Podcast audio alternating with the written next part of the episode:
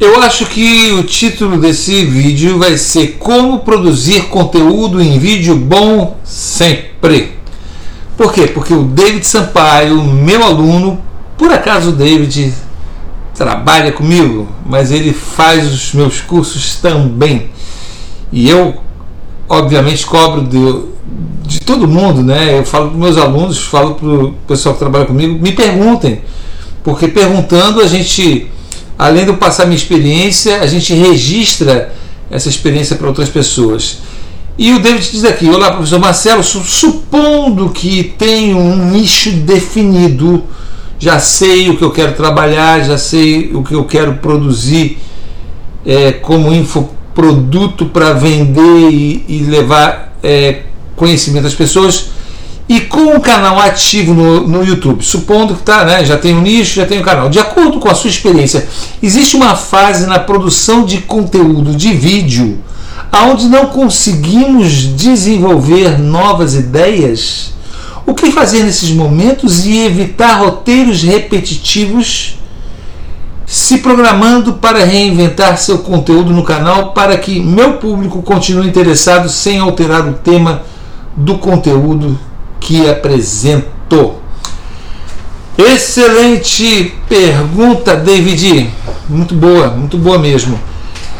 Olha só, essa síndrome da falta de ideia nova para produzir conteúdo em algum momento vai acontecer e mais de um momento, muitas vezes, realmente. Mas você, é, com o tempo, a gente vai criando artifícios para criar sempre conteúdos novos. Basicamente, é pesquisar, é se interessar pelos assuntos, pela concorrência, por tudo que acontece naquele setor que é o seu nicho. E você também, eu por exemplo, eu sou um colecionador de informações, né? Aliás, antes de ser infoprodutor, antes de ser é, ter canal no YouTube, pensar em vender produtos, eu comecei a minha carreira jornalística, né? Porque eu sou advogado por formação, eu sou bacharel em direito, nunca exerci advocacia, apesar de gostar demais, entender bastante. Mas eu me tornei jornalista quando eu comecei a produzir blogs. Agora, como é que eu comecei a produzir blogs? Eu sou um leitor assíduo de tudo. Eu gosto muito de livros, né? Meus livros aqui atrás, eu gosto muito de leitura. E. Ah, eu leio muito na internet. Só que tinha notícias que eu vejo, eu sempre passo assim, né, os principais sites que eu gosto de visitar, geralmente ligados às minhas atividades, e eu vejo notícias que muitas vezes, muitas vezes não dá tempo de ler. Então o que, que acontece? Eu, como eu tenho meu blog, eu passei a ter o hábito de pegar o título da notícia que eu quero ler depois, eu abro meu blog, vou lá no rascunho, abro um post no rascunho, colo o título da notícia e pego o link daquela notícia e jogo lá dentro do blog e salvo como rascunho. Eu fiz isso durante muito tempo, fiz isso durante muito tempo e foi assim que nasceu uma das coisas que fez nascer o meu curso, porque quando quando eu resolvi ensinar sobre bolsa de valores, eu já era um colecionador de informações sobre educação financeira. Eu sempre gostei do tema de educação financeira.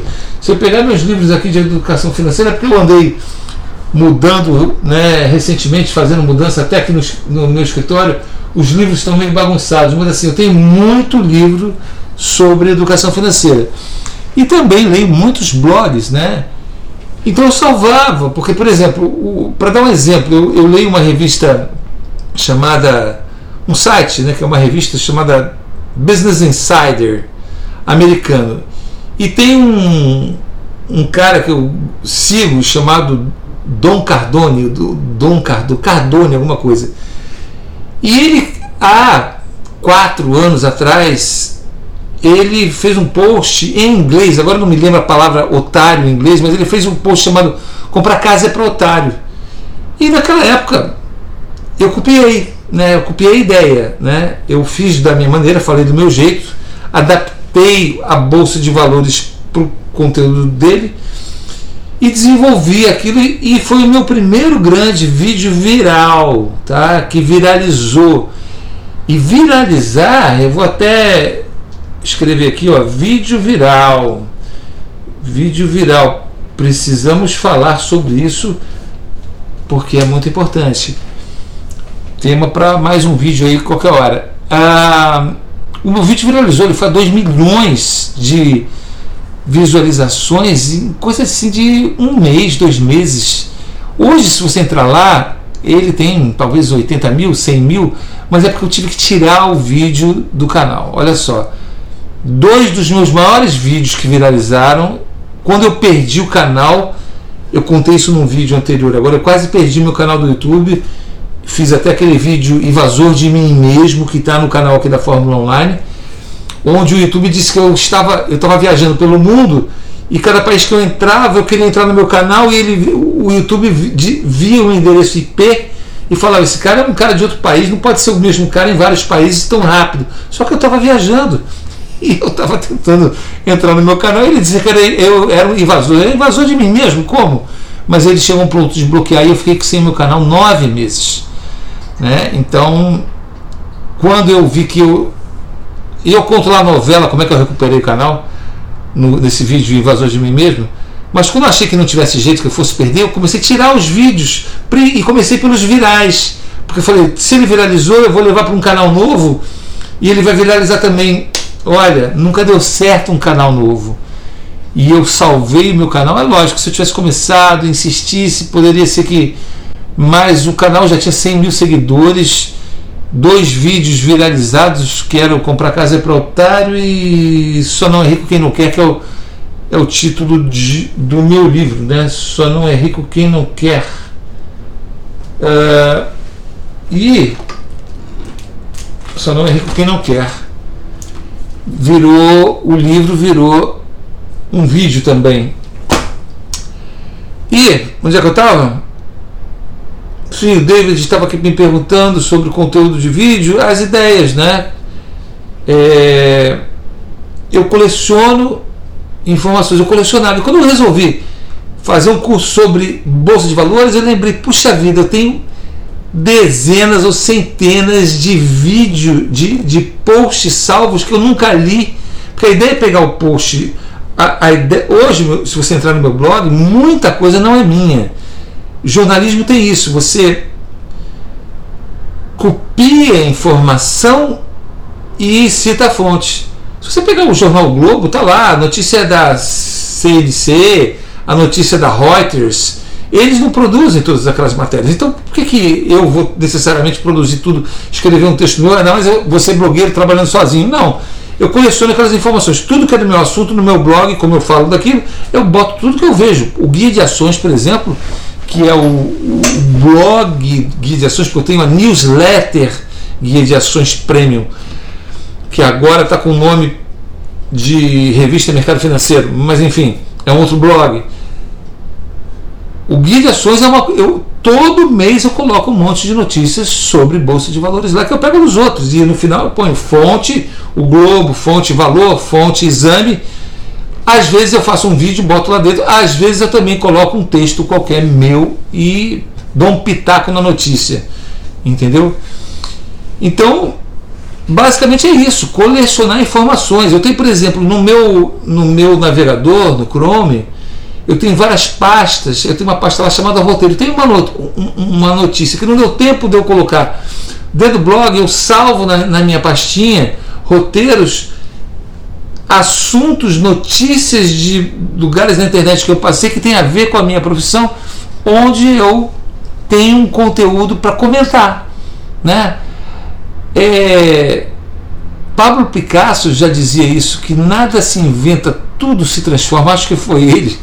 Ou alguém também já disse, não sei quem, que ninguém inventa mais a roda, a roda já está inventada. Então você troca a bitola, a cor, a calota, mas a roda já está inventada. Então, para que, que eu vou ficar quebrando a cabeça para ser original totalmente em tudo, se eu posso, por exemplo, aqui, eu estava sem ideia, eu peguei a, a pergunta do David e passei a minha experiência. É uma novidade. E com isso você vai criando conteúdo de valor, porque as pessoas querem conteúdo de valor. A minha experiência é um gatilho que se usa muito chamado. Ah, peraí, peraí, peraí, peraí, peraí, peraí, peraí. Eu esqueci, eu esqueci, desculpa. Mas existe um gatilho que a gente usa onde você oferece muito conteúdo de valor e aí um dia as pessoas vão confiar tanto em você, vão, vão gostar, porque você alimenta elas com conteúdo interessante, que um dia, o dia que você resolver vender alguma coisa mais completa, eles vão comprar. Entendeu? Então, produzir conteúdo, depois que você pega a prática, não é difícil. É lógico, você precisa se organizar, você precisa preparar. Eu, por exemplo, agora resolvi fazer uma tacada de vídeos improvisados, bate-papo, mas eu tô com dois super vídeos que eu fiquei escrevendo meio dia cada um, reuni vários materiais, olhei aquilo, eu escrevi do começo ao fim, é, separei vídeos para introduzir dentro do meu vídeo e enriquecer o meu assunto, que são aqueles vídeos que eu tenho esperança de viralizar. Né? Eu, eu produzo uns vídeos que eu tento viralizar é muito importante. O título é bombástico, aquele título, título chamativo. Eu faço umas coisas meio apelativas, eu toco em assuntos polêmicos. Isso tudo é importante. É, enfim, a gente vai falar também sobre títulos bombásticos. Eu gosto muito disso. Títulos bombásticos. Bombásticos porque eu entendo que um dos meus, alguns dos meus vídeos viralizaram e viralizam porque em, de uma certa forma eu uso porque para você fazer um título chamativo num thumbnail que atrai as pessoas você não pode usar muitas palavras você tem que usar poucas palavras porque não cabe naquela figurinha pequenininha então títulos bombásticos por exemplo o pessoal gosta quando meus vídeos viralizam quando eu chamo eu comparo com um otário. Essa, comprar casa é para otário. Comprar carro é para otário. E eu vou falar por que, que a pessoa é otária, porque ela se enfia num financiamento da casa própria lá há 30 anos, paga três casas, a vizinhança toda já mudou, ele odeia a vizinhança, mas ele está amarrado naquela casa. Quando se ele pegasse aquele dinheiro e investisse na Bolsa de Valores, ele em talvez 10 anos ele tivesse dinheiro para comprar a casa dele à vista e ainda estava rico. Né? Então, comprar casa para otário, baseado no vídeo do Dom Cardone. Mas o que chamou atenção foi o título: Comprar casa é para otário. O cara fala assim: caramba, eu sou otário? Eu comprei a casa financiada pela Caixa Econômica. Esse cara está me chamando de otário. Pronto, tá, a polêmica está criada. Então, da audiência do vídeo Comprar Casa para Otário, 20%, imagina, 2 milhões e meio de pessoas entraram no primeiro mês, 20% me xingou, 20% me odiou por causa daquele vídeo. 20% de 2 milhões, quanto é que dá aí? Dá umas 500 mil pessoas, não é isso? Um negócio desse? Para cada milhão, 200 mil, 2 milhões 400 mil, mais 500 mil, meio milhão de pessoas odiaram por causa Mas mas 2 milhões amaram e olha, posso te garantir que muita gente fez o meu curso, muita gente fez o meu curso e até hoje faz porque lembra do vídeo Compra Casa para Otário. Entendeu? Então assim, você nunca vai conseguir agradar todo mundo. Não, esqueça, isso daí nunca vai acontecer.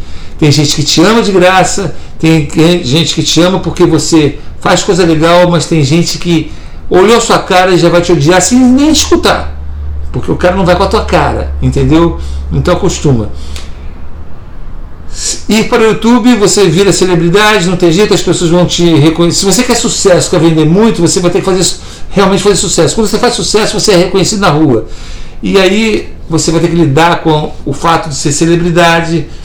Olha, tem um monte de assunto para falar sobre isso. É, é muito legal. Mas o mais legal é que resolver os problemas de ser celebridade, se tornam são complicados, mas se tornam o menor dos problemas quando você ganha muito dinheiro com isso. Então, é, ser youtuber que, e ser infoprodutor que vende alguma coisa, porque a publicidade do YouTube lá, os caras pensam, ah, o, o cara tem um milhão de seguidores, deve estar rico. Não, não é por causa da publicidade do YouTube. Eu contesto isso daí. Tem gente que ganha, mas a maioria não ganha e o, porque o YouTube paga quanto ele quer. Você ganha quando você vende alguma coisa ou quando você é patrocinado por alguém, coisas desse tipo. Bom, 15 minutos, eu estou tentando fazer meus vídeos aqui do podcast de no máximo 15 minutos hoje, pelo menos. Então fica aqui mais uma resposta para o David Sampaio. Pessoal, Deus abençoe vocês. Espero que vocês estejam gostando desse novo formato aqui de podcast. Tchau, tchau, tchau.